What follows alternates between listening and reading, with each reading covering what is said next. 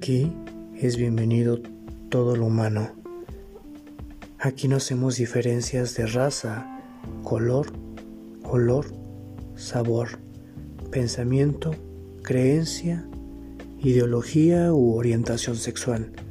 Si eres humano, aquí hay un lugar para ti. Y si te sientes raro, aislado, te sientes solo o te sientes un perro verde, aquí somos raza.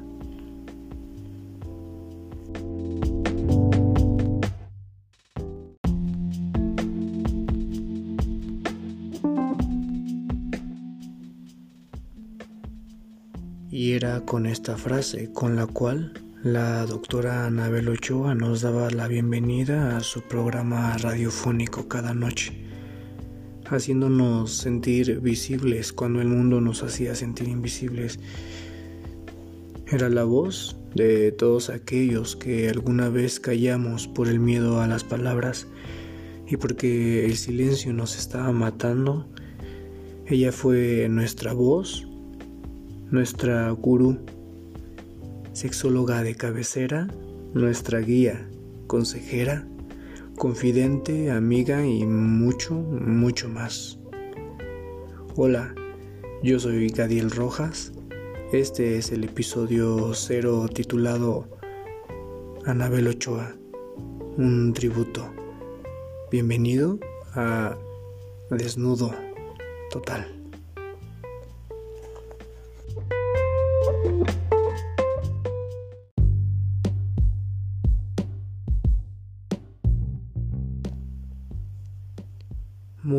Buenas madrugadas acá y muy buenas allá, donde me estés escuchando. De entrada te doy infinitas gracias por darme la oportunidad de introducirme, de entrar, de compenetrar por tus oídos. En este episodio, durante el siguiente bloque, desglosaremos un poco de quién fue Anabel Ochoa y su legado, quien revolucionó el tema de la sexualidad en México y por qué conocerla. En el tercer segmento responderemos a la pregunta ¿de qué va? Desnudo total. Y para finalizar, en el último segmento tenemos una sorpresa Así que no te despegues y descubre cuál es esta sorpresa.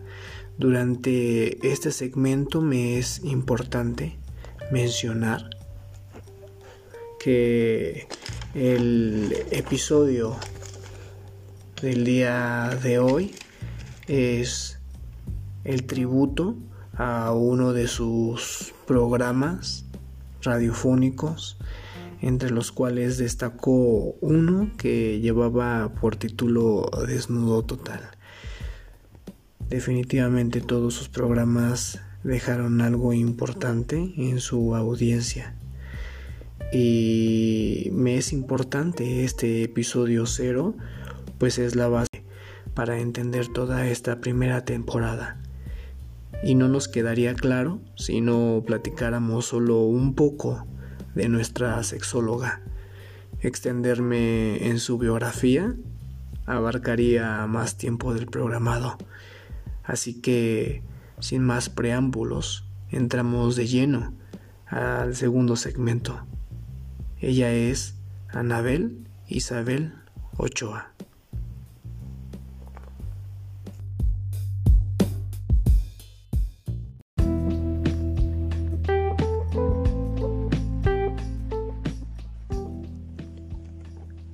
Nacida en Bilbao, España, Anabel vivió durante más de 20 años en México. Nació el 14 de diciembre de 1955 y falleció debido a un derrame cerebral el 19 de noviembre del año 2008. Especializada en sexualidad humana, Anabel se desarrolló como psicoanalista psicóloga, escritora, locutora, investigadora, eh, profesora universitaria y fue directora de la revista Desnudarse, el cual, la cual tuvo un rotundo éxito, el cual aumentaba el tiraje con cada número mensual. También participó en la obra teatral Los monólogos de la vagina y obtuvo un programa televisivo llamado Corazón Abierto, a Corazón Abierto. Anabel revolucionó con su forma tan abierta de hablar del sexo, de la sexualidad, siempre tan clara, siempre tan directa, que ponía en su lugar a más de un machito desorientado. Su forma tan fiel de ser y su forma de expresarse le hizo ganarse enemigos de la misma forma que le abrió miles de puertas. Eh, muchas personas trataron de boicotear su trabajo y se volvió una figura pública tan importante que la revista Viceversa en el año de 1996 la consideró como una de las 100 personas más importantes eh, en la opinión de los mexicanos. Eh, en este momento te voy a mencionar solo algunos de los libros que nos dejó como un legado dentro de la sexualidad. Uno de ellos es Placer y Perversiones, Siete Noches de Amor, Universo de la Sexualidad, Anticonceptivos explicados a los jóvenes, El Conversador y otros relatos, los casos de la doctora, mitos y realidades del sexo joven, juegos en pareja, respuestas para vivir una vida sexual inteligente y segura. El poemario La lengua muerta, el ensayo, eh, la palabra común, un diccionario erótico México-España y la novela Tras el falo que fue finalista del Premio Internacional de Literatura Erótica La Sonrisa Vertical. He tenido la oportunidad de leer algunos de sus títulos y créanme que su información es de gran ayuda cuando vas creciendo, cuando eres un adolescente e incluso ya siendo adultos tenemos muchas dudas y estamos ignorantes en el tema de la sexualidad. Y por eso, desnudo total. Ella fue Anabel Ochoa.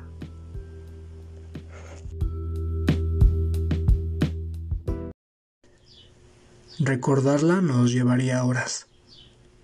Aunque en la red podemos hallar poco de ella, hablar de todo lo que hizo nos llevaría su tiempo.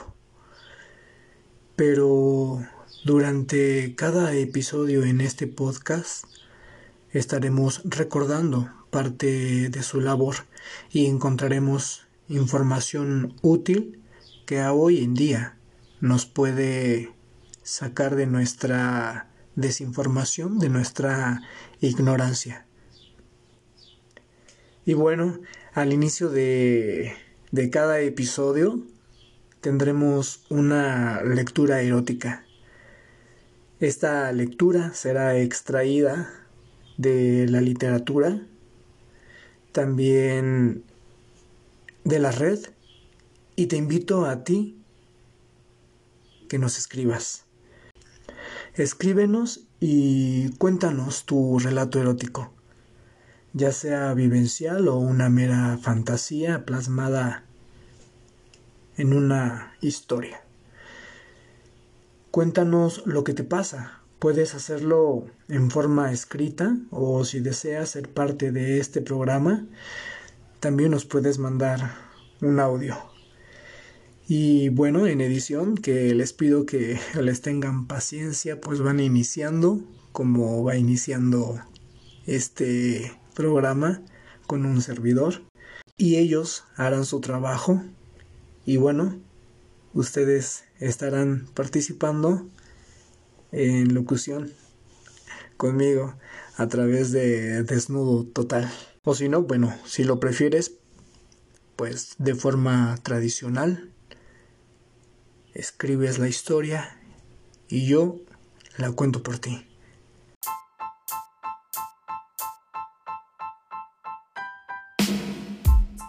Anabel nos dejó una gran tarea, no callarnos, luchar y no dejarnos. El silencio es el peor delito que podemos cometer. Sus estadísticas sirvieron para proponer nuevas leyes en defensa de la mujer y de las minorías. Si tienes algo que decir, aquí estamos para lo que quieras.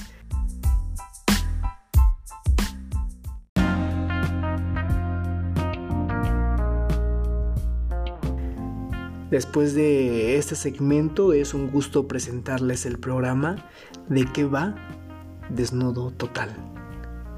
Bien, hace años llevo intentando hacer un podcast de sexualidad y hoy es un hecho, es una realidad.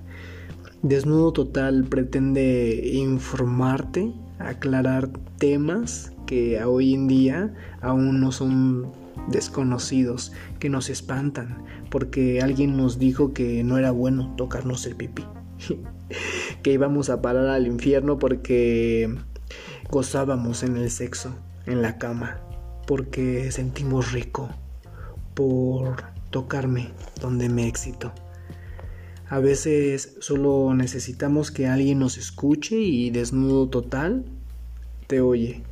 Y en cada transmisión eh, abriremos con un tema diferente cada semana referente a la sexualidad. Debatiremos juntos y podremos hacer y podremos hacer comentarios de, del tema en arroba desnudo total vía Twitter donde hallaremos también el enlace a WhatsApp y ahí podremos enviar audios si deseas o, escritos tus comentarios, tus dudas, para que tú puedas ser parte de, este programa. Al inicio, como ya lo mencioné, de cada programa, entonces vamos a encontrar un tema pero vamos a iniciar con una lectura erótica que alude al tema. Terminando la lectura erótica, haremos un debate del tema platicaremos un poco y desarrollaremos un poco de lo que va el tema de cada episodio. Posteriormente daremos lectura a tus comentarios y Anabel Ochoa tenía dentro de sus programas radiofónicos un programa especial para conocer gente, como citas ciegas. Así que tendremos esta sección donde tú nos podrás describir qué es lo que buscas, qué es lo que deseas. Si estás buscando una pareja, si estás buscando una amistad, una simple cita, conocer a una persona para ver qué se da, o una noche de copas, una noche loca, qué sé yo, entonces haznoslo saber. En escrito o en audio nos mandas una descripción de quién eres y una descripción de un poco de lo que buscas. Y así podrás encontrar quizá a través de este medio tu sex friend, tu compañera tu compañero, compañera de vida, tu mejor amigo, tu mejor amiga, best friend, amix. Déjanoslo saber mediante desnudo total. Y bueno, para finalizar este episodio, les tengo una gran, gran sorpresa para todos aquellos que alguna vez conocieron a Anabel Ochoa y a los que no, espero que les sea grata esta sorpresa. De antemano quiero darte nuevamente las gracias por haberme permitido entrar por tus oídos y dejar un cachito de mí y de este conocimiento de esta gran persona en, en, tu, en tu disco duro, en tu chip. Espero que de algo te sirva y claro que te voy a recomendar que vayas a, comprar los libros de Anabel Ochoa. Si necesitas alguna información sobre ella, solamente házmela saber y con gusto responderé. A continuación, con ustedes, un cuento erótico en labios de nuestra doctora ya fallecida, Anabel Ochoa. Que pasen un excelente momento, un rico dormir, un sabroso despertar y para finalizar quiero mencionarles que se vienen unos temas interesantes, muy muy muy interesantes en lo que a mí respecta. Eh, tenemos por ahí temas de incesto, temas para mujeres tanto heterosexuales como lesbianas. Eh, hay un tema por ahí que se titula porno para mujeres porque las mujeres también sienten, también se excitan, tienen sentidos, también se calientan, también les gusta el sexo. Así que entre esos dos temas tenemos ya preparados algunos temas que esperemos que sean de su. Por mi parte es todo. Disfruten de este cuento erótico. Muy buenas y hasta pronto.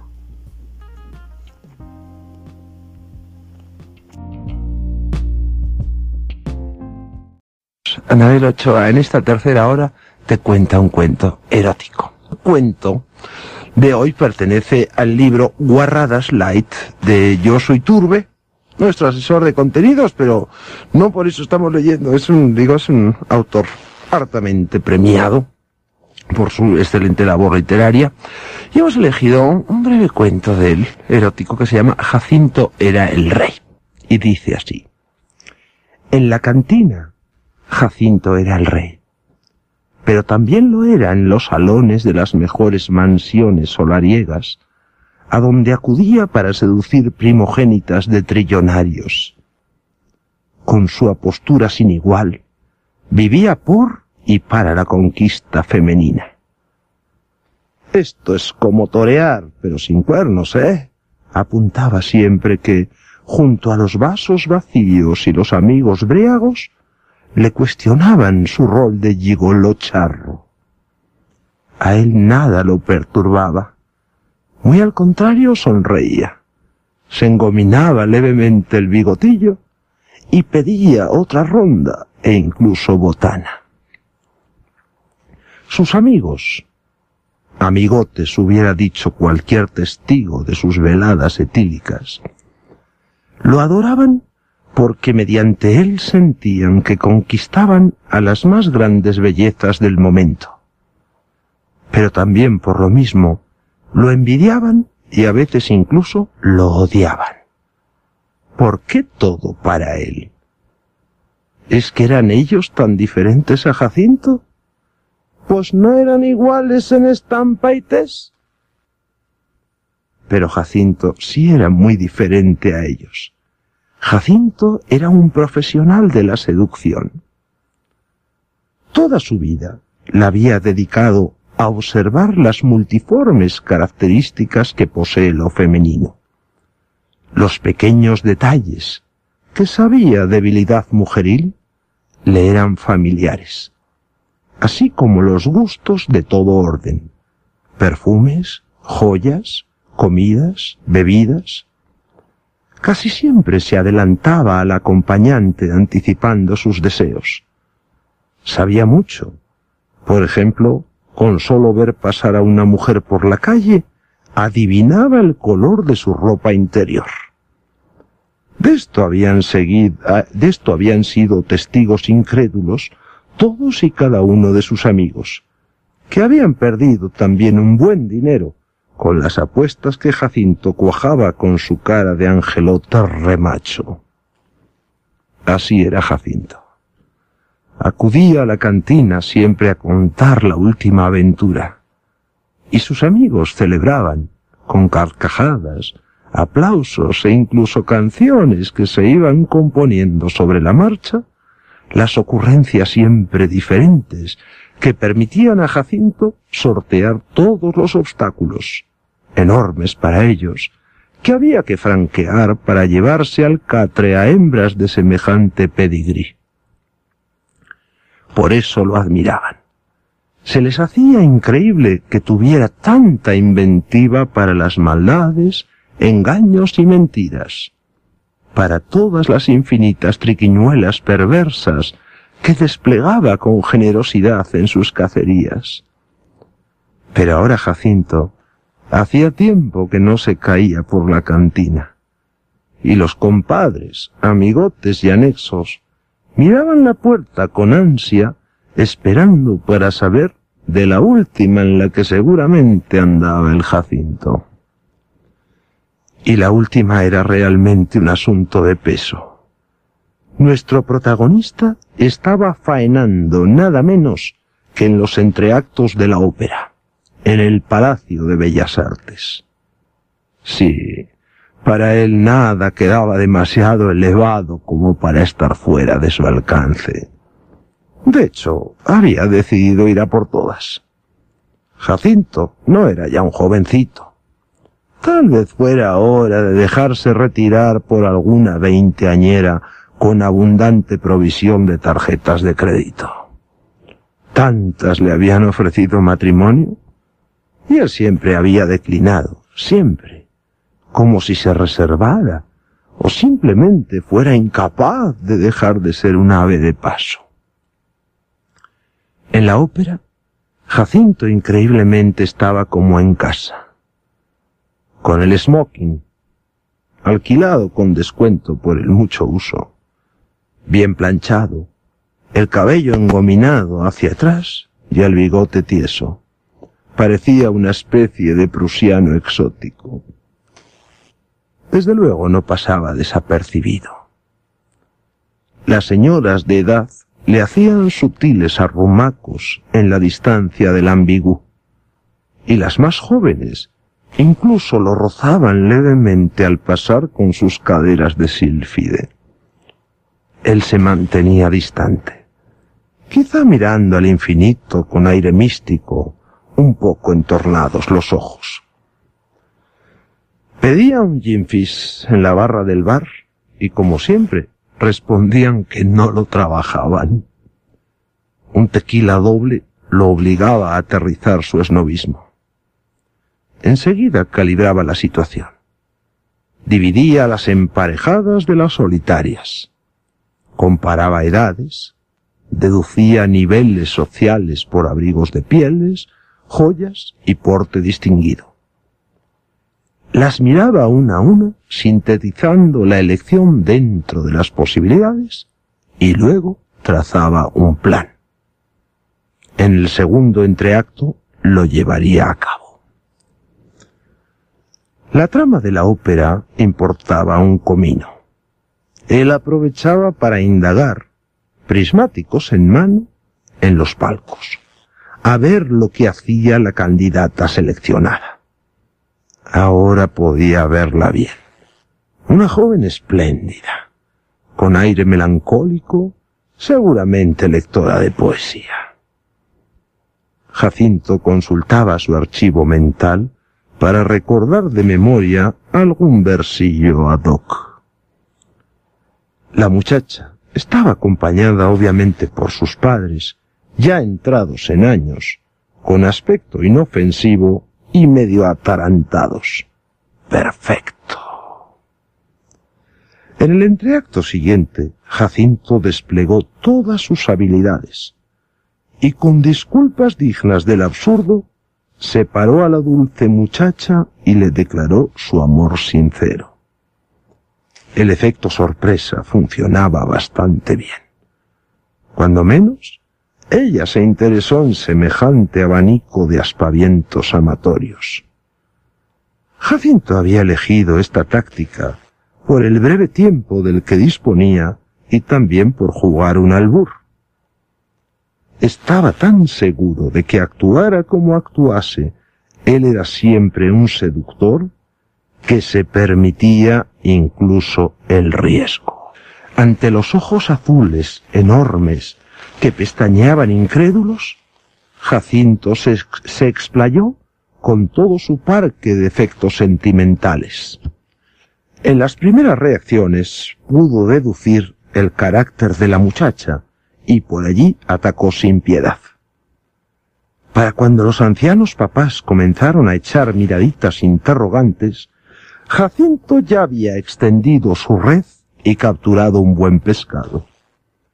El recitado de un espléndido poema al final había dado en el blanco y la cita, cuando entraran los violines en el área final, estaba asegurada. Jacinto se separó de ella con rostro de atroz sufrimiento. La muchacha, como hipnotizada, lo siguió con la vista hasta que sus papás la zarandearon y recondujeron al palco en un estado de embriaguez indescriptible. Jacinto estaba satisfecho. Había sido tan exacto que se sorprendía a sí mismo por la efectividad y la economía de medios. Bueno, era el primer paso. Seducir era la parte fácil.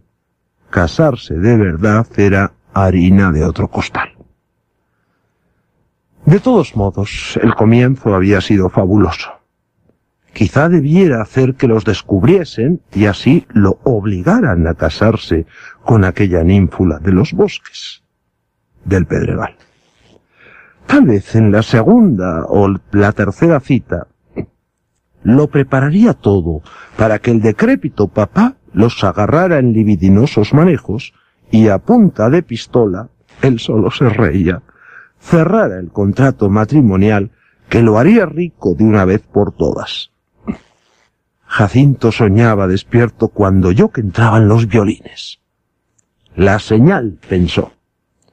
Levantándose precipitadamente y con disculpas silenciosas salió hasta el pasillo. Antes de tocar suavemente la puerta del baño de mujeres, se retocó un tanto el bigote. Ella abrió prontamente y agarrándolo de la muñeca, lo introdujo dentro. Jacinto desplegó velas con su discurso pródigo en piropos y exageraciones. Casi era innecesario, ella ya había caído. Los ojos inmensos se le humedecían mirando aquel galán que parecía calco del príncipe azul de sus sueños guajiros. Desde luego Jacinto tenía que poseerla, situar una cabeza de puente en la vanguardia de aquella escaramuza bélica. Ella no esperaba menos. Digamos que su juventud ardía en deseos oscuros que Jacinto se encargaría de iluminar con su sabiduría amatoria. La abrazó con técnica depurada de pulpo y ella sucumbió. Entraron atropelladamente en uno de los retretes, besándose. La muchacha, en un curioso frenesí, causado posiblemente por su prolongada abstinencia, se quitaba violentamente la ropa para ofrecerse a Jacinto, que no dejaba de aplaudir mentalmente su proeza.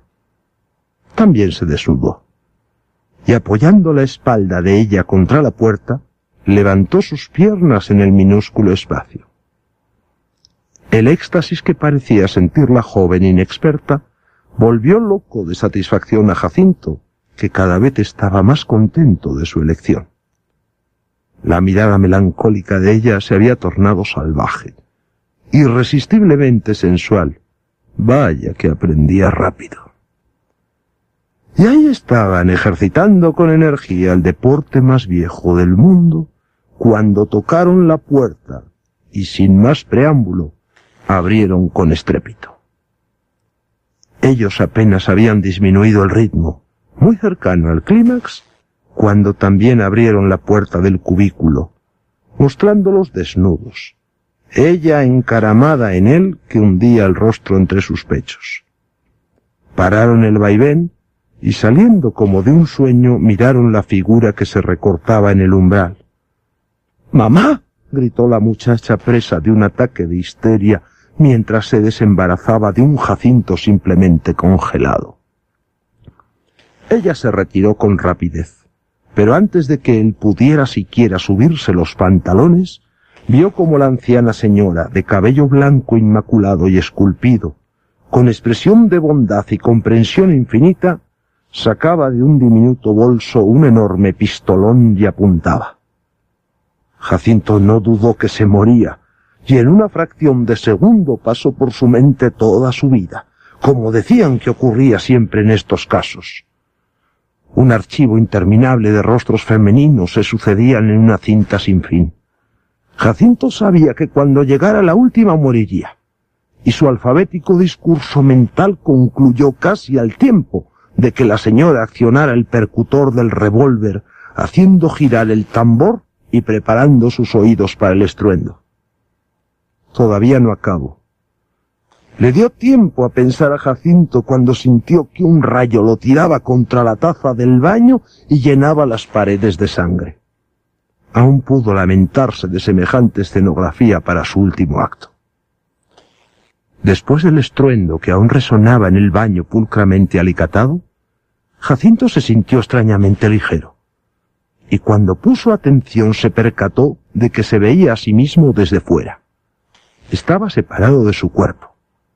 Contemplaba estupefacto el cadáver ya ajeno espatarrado en el cubículo, la anciana soplando el cañón del revólver, la muchacha en un rincón hecha un mar de lágrimas y el papá partiéndose la clavícula al derribar la puerta tras oír el disparo. Todo lo veía simultáneamente hasta que alguien tocó su hombro.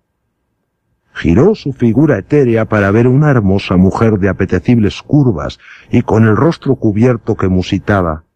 Yo seré la última. Como siempre, Jacinto se sintió atrapado por lo femenino, aunque se olía que allí había gato encerrado y que esta última conquista no se la iba a poder contar a sus cuates. Realmente era la última. La figura enmascarada giró sobre sus talones e hizo señal de que lo siguiera. Un momento, dijo Jacinto, deteniéndola con delicadeza de un brazo curiosamente huesudo. ¿No es usted acaso la augusta dama, la definitiva novia, el postrer matrimonio? La tomó de la cintura abrazándola y recitando al oído otro poemita que siempre funcionaba desabrochó la oscura blusa que ocultaba un opulento pecho y se sumergió en el marasmo de carnes excitantes. Fue tal el ímpetu y la pasión de Jacinto en esta su última jugada que, si alguien hubiera podido ser testigo de aquel abrazo, se hubiera fijado en el detalle. Cuando la figura femenina dejó caer su máscara mostrando la monda calavera, sus cuencas vacían sus cuencas vacías lloraban de emoción contenida.